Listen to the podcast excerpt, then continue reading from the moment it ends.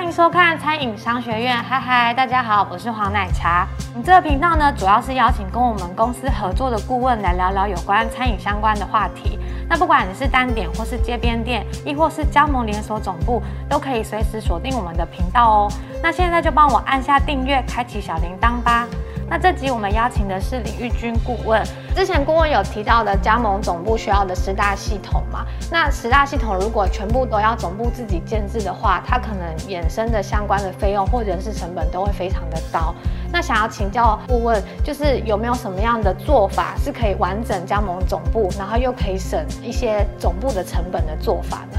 一般来讲，我们知道连锁都是有一到十。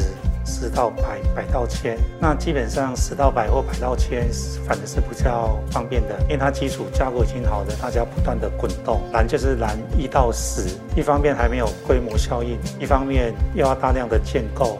确实，这是很多想做加盟者的一个痛啊！哈，那以外面的蛮多的个案，我们可以把它收容成这样子啊！哈，就是说，我们从一到十，一定会有许多的不足的地方。这个不足，不管是人或是资源，那在没有足够的收入之前，你去拉出这么多的支出，一没过，可能就是倒闭。那外面常见的做法，一般我们把它归类为三种吧。一种是这个资源是你本身有，它只是隐藏的。你要去提炼，譬如说我们讲人才，他可能现在只是一个理货员，就是帮你帮你在出货，可是因为他出出出出久了，他可能知道各种货品，他能不能兼任采购？那等到哎兼任采购之后，随着你的金会那个越来越大，那采购会了，然后拣货会了，这时候物流，因为物流必须关系到每家店的配送，可能从一个理货啊，然后到采购啊，到物流，到最后制裁。类似像有些机能性，就可以从里面透过我们不断的扩展，慢慢的培养。那这种空降外聘都没用，因为当他不懂你的商品，不懂你的材料，你就没办法。这一种就是说从内部慢慢的萃取提炼。那另外一种是它的功能是阶段性的。一般人在找加盟者最难的是还没有品牌力的时候，等到有品牌力的时候是你在挑人家，可是当你没有品牌力的时候是人家挑你。所以这时候你要不要找很多的开发专员来帮你用？你找再多也没用，为什么？因为你本身品牌不够有力。虽然你自己深信，那也很多顾客也相信你是好东西。问题不知道很多啊。那这时候怎么办？这时候可能就是委外，找一些所谓的形象计划公司啊，找一些代操作公司，因为他们能帮你操作。啊，可是这种是所谓的阶段性。或许你觉得说，哦，好痛，我知道这好像不叫贵。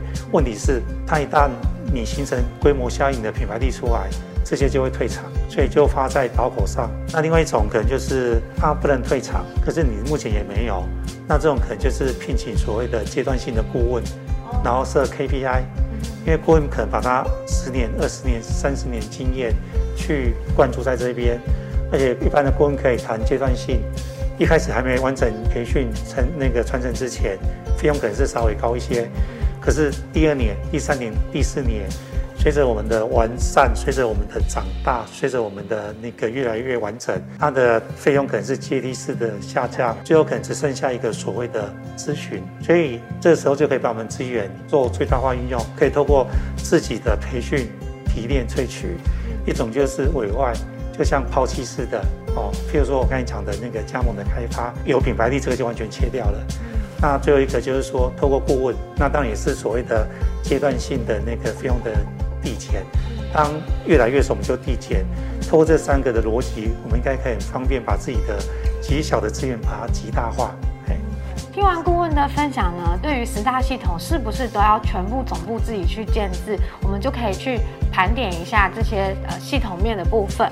那如果你有任何的想法跟问题呢，都欢迎在影片的底下帮我们留言哦。一样，最后呢，我也会附上这一集的小笔记给大家复习。想知道更多餐饮相关的议题，请随时锁定我们的频道。那餐饮商学院，我们就下次见，拜拜。